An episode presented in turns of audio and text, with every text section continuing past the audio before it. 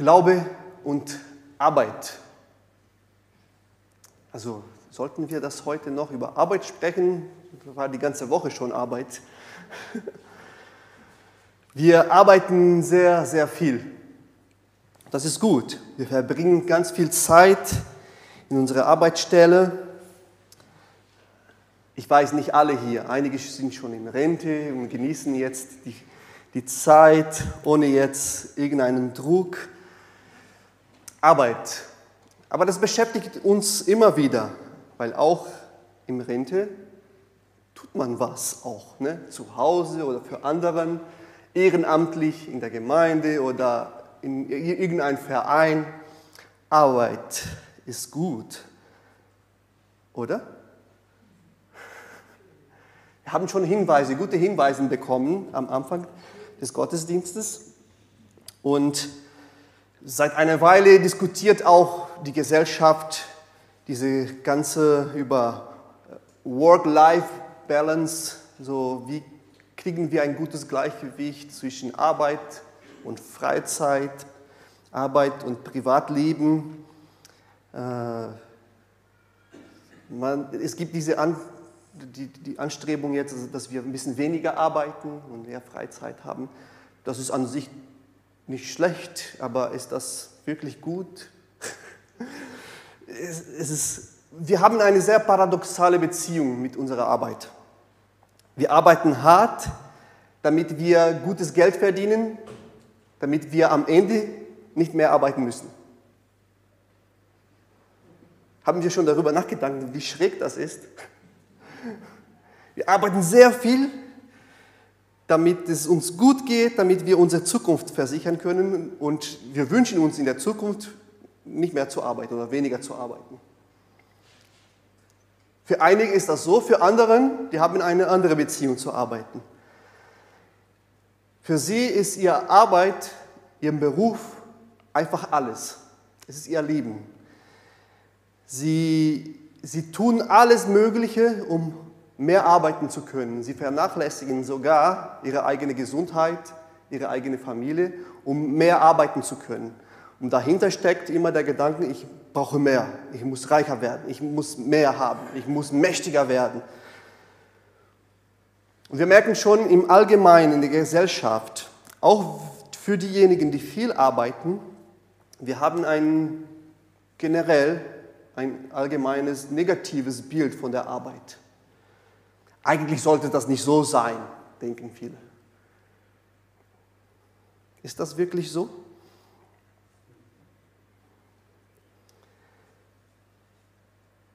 Arbeiten ist etwas Gutes. Und Arbeit ist nicht die Folge der Sünde, wie oft wir denken. Wenn wir die Weltanschauungen im Laufe der Geschichte ein bisschen betrachten, haben wir zum Beispiel in der griechischen Welt, in der griechischen Philosophie, sehen wir dieses Paradox, dieses Paradox auch bei vielen Philosophen. Aber im Allgemeinen gab es diese, diese Vorstellung des Dualismus. Alles, was intellektuell, geistlich ist gut und alles, was Materie ist, ist schlecht. Das ist einfach dieses dualistisches Denken und das Ziel des Lebens ist einfach all diese Materie und all das, was uns hier so ausmacht, zu verlassen und eine geistliche, rein geistliche Dimension zu erreichen. Zum Beispiel der Philosoph Epikur, er betrachtete die Arbeit als, als ein notwendiges Übel. Wir brauchen die Arbeit, damit wir unsere Wünsche und Träume erfüllen damit wir das ermöglichen, damit wir Ressourcen schaffen. Aber eigentlich ist die Arbeit in sich nicht gut. Und diese Denkweise prägt ganz viele Sachen von Epikur, prägen unsere Gesellschaft heute noch. Es ist sehr interessant zu bemerken auch. Es gibt die Geschichte von der Büchse, Büchse der Pandora. Ich habe Schwierigkeit, dieses Wort auszusprechen. Büchse, ja. Der Pandora. Ist von einigen vielleicht bekannt. Also da ist diese Frau, die bekommt diese, diesen kleinen Box und es wird ihr gesagt, du sollst diesen Box nicht öffnen. Aber sie tut das. Und als sie diese Box öffnet, kommt das ganze Übel über die ganze Menschheit. So die Geschichte, Krankheit, Armut, Kriege und Arbeit. In einige Erzählungen kommt die Arbeit auch daraus mit. Also ein negatives Bild von, von Arbeit. Die Griechen waren nicht gegen Arbeit, solange sie von Sklaven geführt, gemacht, getan würden. Weil freie Menschen sollen sich nicht handwerklich verlieren, sie sollen in die Philosophie gehen, gedanklich ausweiten. Das ist das, was wahres Leben bringt. Ähm, die Sklaven, die können die alltägliche Arbeit äh, gestalten. Das ist eine Sicht in einer Kultur. Ähm, kommen wir zum Mittelalter, dann sehen wir schon eine kleine Wende. Arbeit wird ja doch als schon ein bisschen besser, gut äh, empfunden, weil sie gute Ergebnisse hervorbringt. Essen, Einkommen. Ähm, es gefällt Gott irgendwie auch, dass wir arbeiten. Ähm, aber das war's. Das ist nicht ganz anders als die Gedanken von den Griechen damals und diesen ganzen Feudalsystem. Die Mehrheit der Bevölkerung äh, musste für andere Menschen arbeiten und da war viel Unterdrückung, Ausbeutung. Arbeit war wirklich nicht so gut angesehen. Aber es gab schon Gegenreaktionen, zum Beispiel in den Klöstern spielte Arbeit zusammen mit der Frömmigkeit, mit dem Beten eine große Rolle. Ora et labora, beten und arbeiten. Da gab es schon anderen Sichten. Bis zur Reformation, da gab es eine große Wende. Die Reformatoren und vor allem Martin Luther hatte eine ganz prägende neue Sicht für die Arbeit gebracht.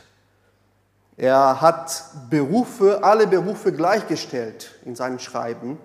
Und äh, er, Luther stellte sogar die Tätigkeit eines Bauers zusammen mit der Tätigkeit eines Pfarrers. Also es gibt jetzt nicht die geistliche bessere Berufe und die anderen niedrige. Nee, wir sind alle gleich in Gottes Augen. Alle Berufe, alle Tätigkeiten sind gleich vor Gottes Augen. Es gibt nicht die besseren oder die schlechteren. Und das ist schon eine kleine Revolution in der Denkart da, damals. Sie, sie sagen, also keine Arbeitsstelle ist rein weltlich, säkulär, sondern alles kann ein Gottesdienst werden. Arbeit. Welche Story welche Geschichte von der Arbeit glauben wir? Haben wir? Alles, was wir wissen und lernen, gehört in einer Geschichte. Zum Beispiel die, nach den Terroranschlägen zu den, äh, am 11. September in den USA gab es unterschiedliche Erzählungen, warum das passiert ist. Jeder hat das Geschehnis in eine andere Story reingepackt. Einige haben gesagt, das ist das Ergebnis davon, dass Amerika seine Macht in der Welt so missbraucht hat. Anderen sagen, nee, nee, es, es geht darum, weil es so viele böse Menschen und die Araber und die, die sind so böse und äh, die hassen uns und sie, sie hassen uns, weil wir so frei sind. Und jeder hat das Geschehnisse in eine andere Story reingepackt und daraus anderen Folgen gezogen. Das sahen wir auch in unserer Corona-Zeit. Jeder hat eine andere Story hervorgebracht. Und ein klassisches Beispiel, was ist sehr interessant, was Tim Keller, er schreibt ein Buch über Arbeit und er brachte diese, dieses, ähm, dieses Beispiel. Stellen wir uns vor, du stehst an einer Haltestelle, Bushaltestelle, als plötzlich ein junger Mann den du nie gesehen hast, er kommt zu dir und sagt, der Name der gemeinen Wildente ist Histrionicus. Histrionicus. Histrionicus. Nicht vergessen. Wir verstehen den Satz rein sprachlich, den Namen vielleicht ist uns sehr fremd, aber, aber was, was, ist, was soll denn das? Das macht keinen Sinn, diese Geschichte. Außer wir packen sie in eine Story, in einen Geschichtsrahmen. Vielleicht ist der junge Mann psychisch krank und das erzählt, erklärt schon vieles. Oder am Tag davor arbeitete er in der Stadtbücherei und ähm, da kam ein junger Mann, sehr ähnlich oder eine Person sehr ähnlich wie du und hat nach den Namen von diesem Wildente gefragt. Und er hat dich mit dieser Person damals verwechselt, weil es sah sehr ähnlich und er kam und sagte, ja, ich, weißt du, der Name von dem Wildente ist Histrionicus, Histrionicus. Oder ist er ein ausländischer Spion, der einen Code aussprechen muss, damit die Person da erkennt, oh, er ist der, die Person und, und dann plötzlich macht die Geschichte schon einen Sinn. Deshalb mögen wir filmen und habt ihr gemerkt, manchmal gibt es eine Szene in einem Film am Anfang und alle fragen sich, was soll denn das? Und langsam wird das alles in eine Story reingepackt und am Ende sagst du, ach, das hat sehr viel Sinn gemacht am Anfang. In was für eine Story packen wir unsere Arbeit ein? In der Story der Griechen, dass alles schlecht und nicht gut ist? Oder in eine andere Story? Es gibt die Story der Bibel, die Story des Evangeliums. Und da wird gesagt, es gibt eine gute Schöpfung. Aber es gab den Sündenfall, aber es gibt Erlösung und Wiederherstellung. Und in der Bibel wird die Arbeit ganz anderes bewertet, auch eine Revolution in der damaligen Denkweise. Wir sind von der Idee geprägt, dass Arbeit sehr schlecht ist, aber das stimmt nicht. Genesis 2,15 Gott der Herr nahm den Menschen und brachte ihn in den Garten Eden. Er sollte ihn bearbeiten und bewahren. Was ist das als Arbeit? Arbeit ist was Gutes. Und in dem Garten Eden gab es nicht wenig Arbeit. Vers 19, Gott der Herr formte aus dem Erdboden Tiere und aus dem Felde alle Vögel am Himmel. Dann brachte er sie zu den Menschen, um zu sehen, wie er sie nennen würde. Das ist schon viel Arbeit. Es ist Forschung und äh, ja, alles gleichzeitig. Jedes Lebewesen sollte so heißen, wie der Mensch es nannte. Der Mensch sollte kreativ sein. Hund. Katze. Ja. Es gibt, dann, es, gab, es gibt ganz viele komplizierte Namen, die wir gegeben haben. Ne? Ja.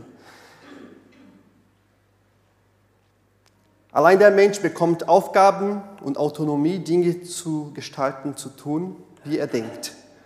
Pflanzen und Tiere sollen sich vermehren. Da gibt es einen, einen, einen Prozess dahinter. Der Mensch soll sich auch vermehren, aber er soll benennen, herrschen, schützen. Der Mensch soll schaffen, kultivieren, forschen, kreativ sein, Verantwortung tragen. Und das war sehr viel Arbeit. Und indem der Mensch das tut, wird er seiner Berufung, eben die Gottes, gerecht. Es gibt keine Aufforderung zum Gottesdienst, zum Tempelbauen, zum irgendwas. Der Gottesdienst war die Arbeit und der Garten war der Tempel. Der Verfasser von Genesis, der will ein Zeichen setzen. Arbeit ist gut, weil diese Erzählung geht ganz als Gegenwind zu den Erzählungen der damaligen Welt, wie die Welt geschaffen wurde.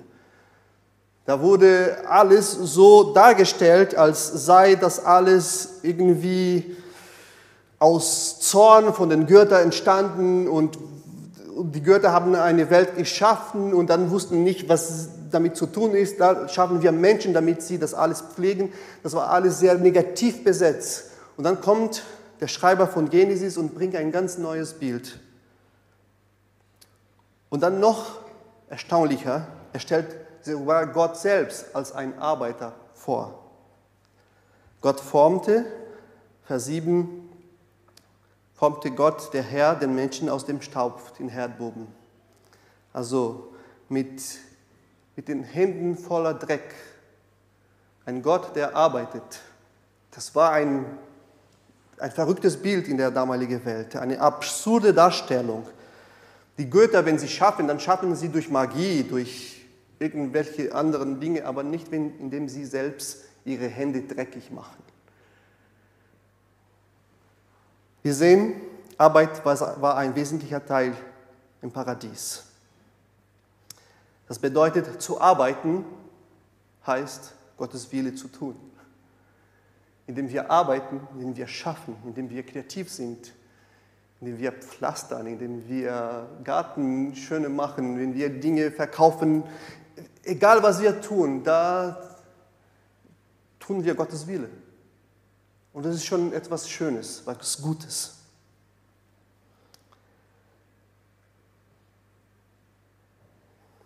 Durch die Arbeit sorgt Gott für seine Schöpfung.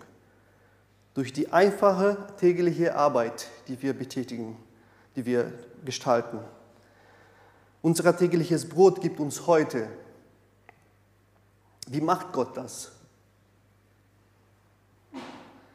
durch den Bauer, der sieht und erntet, durch den Lkw-Fahrer, der das, den Körner bis zur Industrie bringt, durch die Industrie, die den Weizen verarbeitet, durch den Bäcker, der das Teig verarbeitet, durch die Verkäuferin, die das Brötchen verkauft. Ein riesiges Netz an Arbeiten, damit wir eine Mahlzeit genießen können. Und wir sahen letztes Jahr, als die ganzen Getreide aus der Ukraine nicht rauskommen könnten, was für eine schlechte Sache das war. Viele, viele Länder ohne Essen. Gott sorgt für seine Schöpfung durch deine, durch meine Arbeit. Ist das nicht herrlich? Jede Arbeit ist wichtig. Sie können an Komplexität oder Risiko variieren, Weshalb bekommen Menschen mehr Verantwortung, weniger Verantwortung, sie verdienen ein bisschen mehr Geld, weniger Geld. Aber im Grunde sind alle Arbeiten, Tätigkeiten im Wesentlichen etwas Gutes von Gott gewollt. Aber wie kommt es dazu, dass wir so schlecht über unsere Arbeit denken oder dass wir so viele Schwierigkeiten mit der Arbeit haben?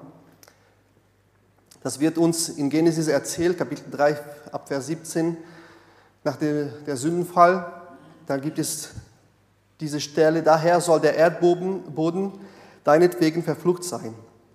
Dein Leben lang musst du dich abmühen und dich von ihm ernähren. Dornen und Distel wird er hervorbringen. Und du musst aber von den Pflanzen des Feldes leben. In Schweiße deines Angesichts wirst du Brot essen, bis du zum Erdboden zurückkehrst. Du musst dich abmühen Dornen und Unkraut werden wachsen. Im Schweiße deines Angesichts sollst du dich ernähren. Was bedeutet das? Das bedeutet genau das, was wir erleben tagtäglich. Die Arbeit ist auch mühsam. Sie nimmt unsere Kräfte weg. Sie wird als Last empfunden. Wir werden immer Probleme geben, Schwierigkeiten, Misserfolgen. Es werden Krisen geben. Es wird uns nicht alles immer gelingen. Die Arbeit wird nie vollkommen sein. Wir können nie Dinge, die wir gestalten, vollkommen gestalten. Und das ist hart. Und anders gibt es auch, wir packen die Arbeit in eine falsche Story. Wir denken, die Arbeit ist da für uns, um mich reicher zu machen, um mich glücklich zu machen. Und viele Menschen glauben an diese Story oder sie arbeiten in dieser Weltanschauung und sie suchen auch manchmal Erfüllung in ihrem Beruf. Aber wer bist du wenn du nicht mehr Doktor sein kannst? Wer, bist, wer bin ich, wenn ich nicht mehr Pastor sein kann? Wenn plötzlich jetzt meine Stimme versagt? Wenn mein Leben, meine Identität ganz auf meinen Beruf, auf meine Arbeitswelt gebaut ist, was ist es, wenn ich jetzt? Ich wollte Musiker werden, hatte einen schweren Unfall und konnte nicht mehr Gitarre so ganz spielen, wie ich wollte. Wer war ich? Wenn wir Erfüllung bei, allein bei der Arbeit suchen, wenn wir uns Arbeit zu einer, ja, nur für uns nutzen, das ist das, was wir in der Welt sehen und das ist nicht gut. Das ist, was die Erzählung vom Turm zum Babel uns auch lehren will. Menschen wollten einen Turm für sich bauen, lass uns einen Namen machen. Es ging um Arbeit. Sie haben ihn schön geschaffen. Aber am Ende arbeitet jeder für sich und es ging nur um der eigene Macht um was Großes für sich zu schaffen. Die gute Sicht der Arbeit ist verloren gegangen. Aber es gibt eine gute Nachricht, was das Evangelium uns bringt. Gott hat einen Plan zur Erlösung, zur Wiederherstellung der Dinge. Und das gilt auch unsere Arbeit, unseren Beruf. Schon im Alten Testament finden wir einen großen Hinweis dazu, Gott schafft eine Arbeitswoche, sechs Tage und ein Tage der Ruhe. Arbeit soll nicht jetzt mehr irgendwas zur Unterdrückung sein, nicht mehr irgendwas, wo Menschen ihre Identität suchen, sondern sie sollen lernen, dass Arbeit etwas Gutes ist und dass sie ruhen können. Und dieser Tag der Ruhe sollte den Menschen zeigen, eure Identität hängt nicht von eurer Arbeitswelt ab, sondern von mir, von Gott. Ich habe euch Arbeit als ein Geschenk, als eine Gabe gegeben. Aber Arbeit ist nicht alles, wie Bernd schon vorhin gelesen hat. Und wir können eine neue Sicht der Arbeit entwickeln. Durch die gesamte Botschaft des Evangeliums werden alle Bereiche des Lebens neu geformt. Durch das Evangelium kann die Arbeit, wird die Arbeit nicht mehr als eine Flucht gesehen, nicht nur mehr als Mühe, und nicht mehr als Goethe. Und zum Beispiel die zwei großen äh, Erzählungen, die in der Welt heute geben. Kommunismus, da ist Arbeit alles. Es geht um Arbeit. Menschen sollen arbeiten, sie sollen sich beschäftigen und beschäftigen. Und in der Arbeit liegt die Kraft für alles. Ähm, da werden Menschen kaputt. Und Kapitalismus es geht darum, reich zu werden, Spaß zu haben. Und dafür muss man arbeiten. Und dann versucht man in diesem Kreis auch Erfüllung zu bekommen und kommt man auch nirgendwo hin. Arbeit ist der Segen Gottes, wodurch Gott uns einlädt, das Leben zu gestalten, kreativ zu sein, aber auch um Erlösung zu verbreiten und um den Nächsten zu lieben. Und wir können lernen, unsere Arbeit durch die Brille des Evangeliums, durch die Story des Evangeliums neu zu gestalten. Christsein am Arbeitsplatz bedeutet viel mehr als nur ehrlich zu sein oder vor den Mahlzeiten zu beten, sondern die Logik des Evangeliums, die Logik der Wiederherstellung, die Logik der Erlösung hilft uns, das Gute wieder an die Arbeit zu entdecken und die Arbeit neu zu gestalten. Ich arbeite nicht mehr nur um Macht oder zu haben oder Geld zu verdienen und nicht nur mehr um Gewinn zu erzielen, egal was es kostet. Es geht nicht mehr nur um meine Karriere, sondern meine Tätigkeit wird jetzt von Gott geformt, von Barmherzigkeit, von Großzügigkeit, von der Gerechtigkeit, Gleichberechtigung, von der Umweltschutz, was auch Teil unserer Berufung als Menschen ist. Ruhe, Gelassenheit in Krisen. Es gibt die Geschichte von einem Autohändler, der langsam gemerkt hat, ich muss mein Geschäft jetzt hier anders gestalten, weil ich jetzt mit Jesus unterwegs bin. Und durch das Evangelium gestaltete er das um.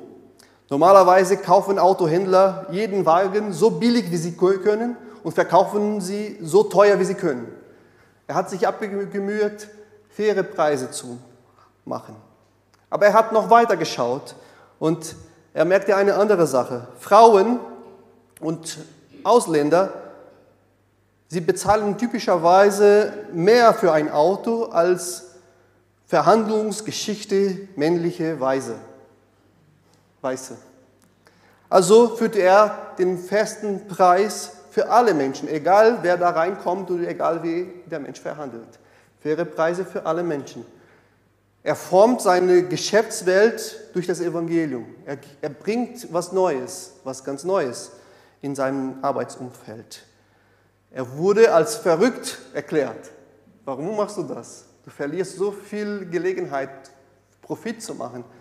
Nee, nee, mir ist wichtiger, meine Arbeit nach der Logik, nach der Story des Evangeliums zu gestalten. Meine tägliche Arbeit ist auch eine Arbeit für Gott. Oft denken wir, Gottes Reich, das, was wir für Gott tun, ist nur das, was wir hier in der Gemeinde tun. Das, was wir hier in der Gemeinde tun, ist sehr schön und ich bin sehr dankbar für alle, die ehrenamtlich sich engagieren, Musik und äh, hier Sanierung von Wege und Häuser und alles. Aber das allein ist nicht die Arbeit für Gott.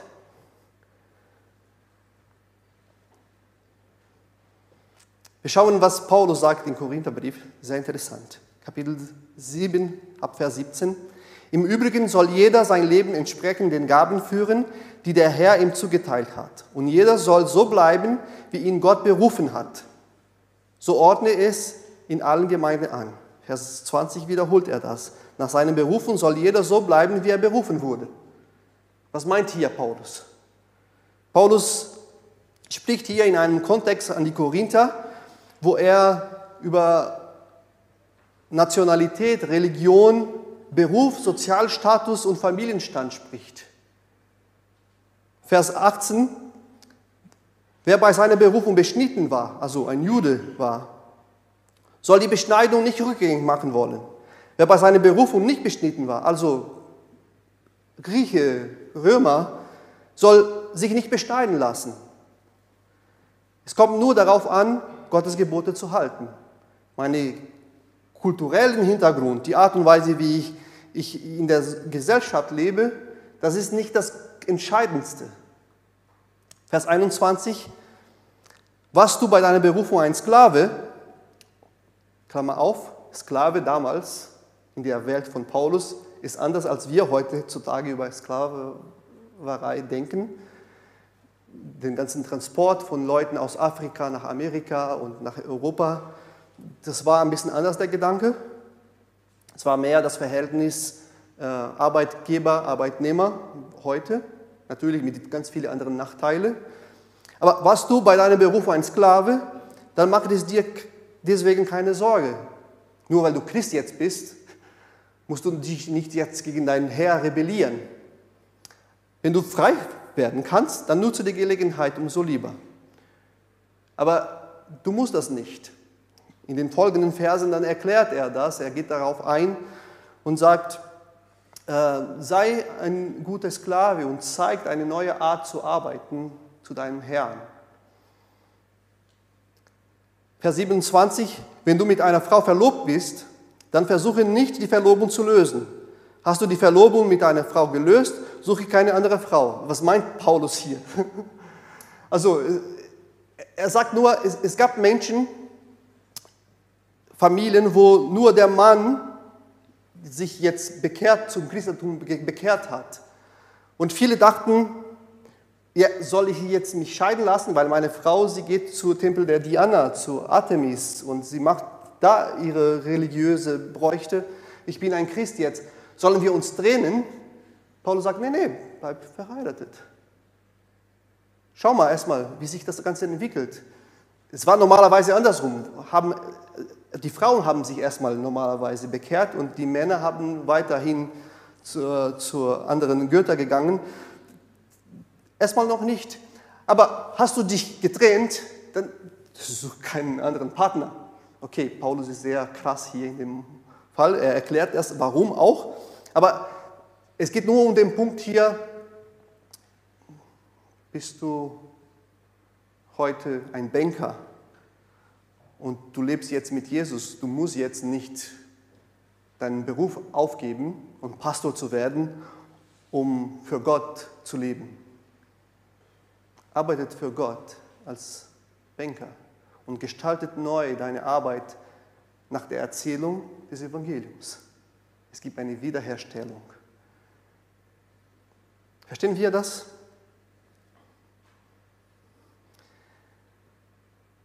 Und das macht sehr viel Sinn, wenn wir die Gemeinden am Anfang betrachten.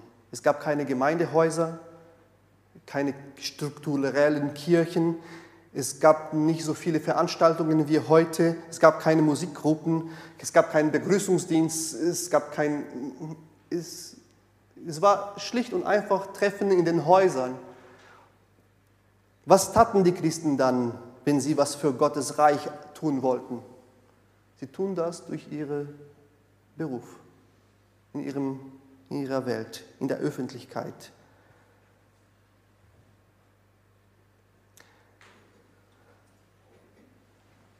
Würden wir zu unserem Büchertisch kommen, wir haben den nicht mehr, aber würden wir ein Buch sehen mit dem Titel Der Mann, den Gott gebraucht, würden wir denken, es geht um den Lebensbericht eines Missionar, ein Theologe, eines Pastors und sonst solche Berufchristen.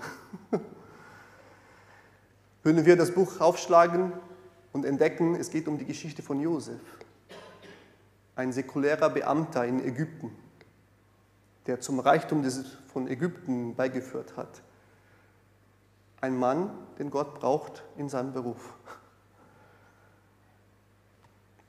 Wer ein Politiker ist und zum Glauben an Jesus Christus kommt, er muss mit der Politik nicht aufhören. Man beginnt nach und nach Politik nach dem Siemen von Reich Gottes zu gestalten.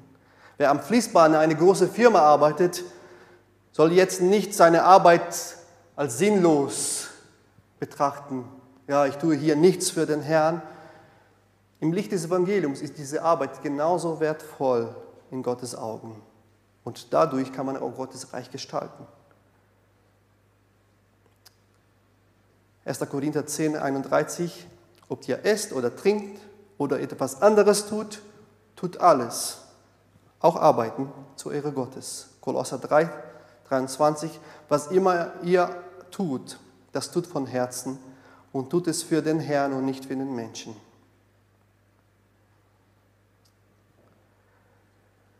Unsere Arbeit gut zu tun, ist ein Akt der Anbetung.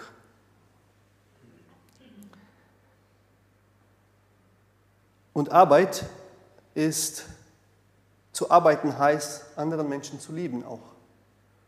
Egal ob du Strafzettel, Software oder Bücher schreibst. Die beste Methode, deinen Nächsten zu lieben, besteht darin, deine Arbeit schlicht und kompetent zu tun. Indem ich meine alltägliche Arbeit tue, kann ich, das ist ein Ausdruck der Nächstenliebe. Und da erfülle ich das Gebot von Jesus. Und letztens, durch unsere Arbeit können wir unsere Hoffnung offenbaren. Tolkien, der Schreiber von Der Herr der Ringe, er hat eine andere Geschichte geschrieben. Es heißt Ebenwald, Blatt von Tüffler.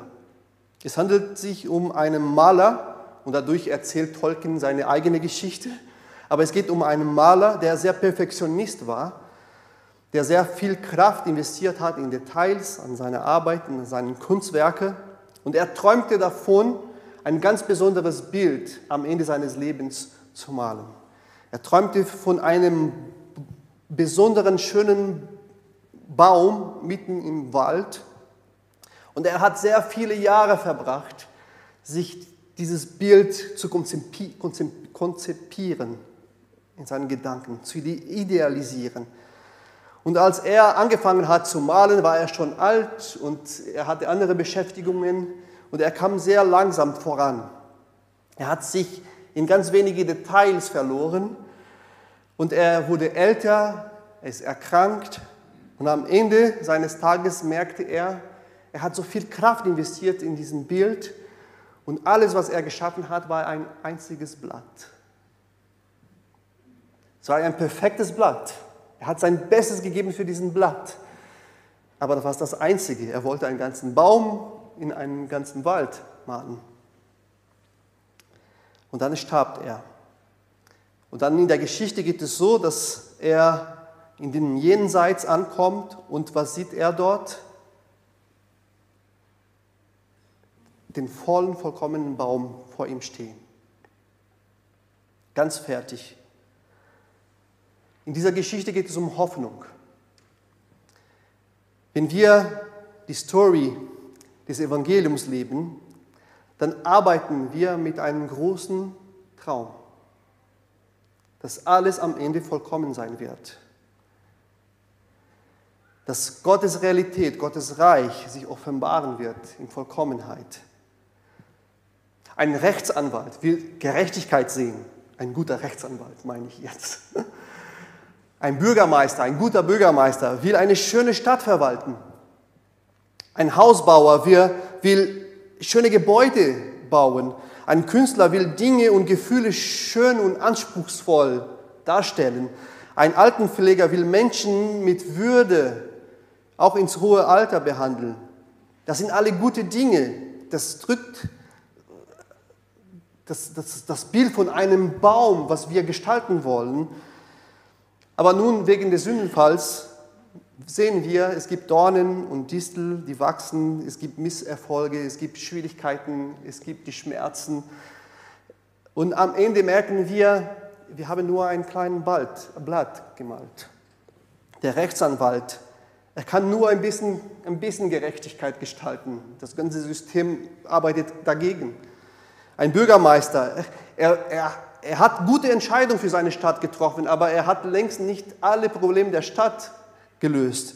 Ein Hausbauer, er hat ein schönes Haus gebaut, aber die Menschen haben dort in diesem Haus kein Zuhause gefunden. Ein Künstler wird oft von nur wenigen Menschen verstanden. Ein Altenpfleger, er kann nicht alle Menschen so gerecht bedienen. Aber der Glaube an den auferstandenen Jesus Christus gibt uns Hoffnung, dass am Ende alles vollkommen sein wird. In der neuen Welt Gottes wird der Baum vollkommen sein. Für den Rechtsanwalt am Ende wird die Gerechtigkeit besiegen und vollkommen sein. Für den Bürgermeister, es gibt eine neue Jerusalem. Für den Hausbauer, die Wohnung in der neuen Welt werden ein ewiges Zuhause für Menschen sein. Unsere Arbeit kann ein Zeichen der Hoffnung sein, indem wir sie gut mit voller Hingabe gestalten. Und das ist, was diese Welt braucht. Und wenn wir das alles in dieser Geschichte der Wiederherstellung, der Erlösung des Evangeliums gestalten, verkündigen, das macht einen großen Unterschied. Das setzt Zeichen der Hoffnung.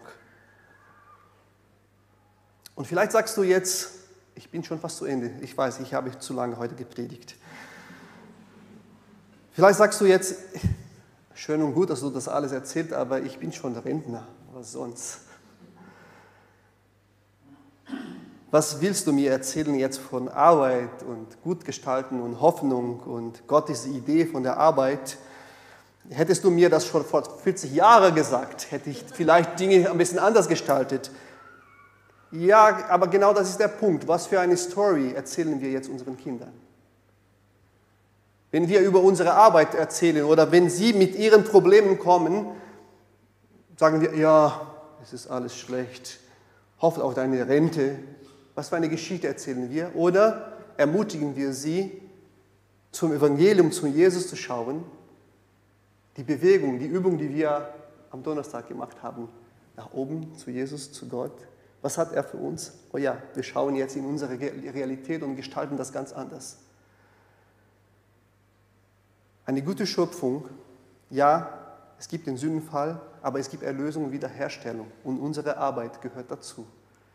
Also es gibt Bilder in der Offenbarung und in Jesaja, wo am Ende die Völker und die Nationen ihre Reichtümer nach Jerusalem bringen werden. Was sind Reichtümer? Das, das ist die Folge von Arbeit. Das gehört in der neue Welt Gottes. Wir werden dort auch arbeiten. Dinge schön gestalten, kreativ sein. Das gehört dazu.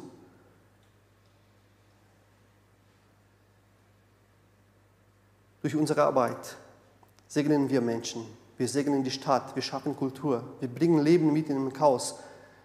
Wir bringen Hoffnung, Gerechtigkeit, Großzügigkeit. Wir begleiten Menschen. Wir bemühen uns, Probleme zu lösen. Wir schaffen Schönheit, geschmackvolle Dinge. Wir können Hoffnung signalisieren. Und wir können zeigen, dass Jesus Christus der Herr über alles ist. Amen. Danke, Jesus, für die Arbeit, die wir tun können, die wir tun dürfen. Danke für die Kraft. Danke auch für die Hoffnung, dass unsere Arbeit hier nicht vergeblich ist, dass du uns auch mit unserem Beruf mitten in dein Reich bringst und dass wir die ganze Realität nach deiner Wille, nach deiner Liebe neu gestalten können. Amen.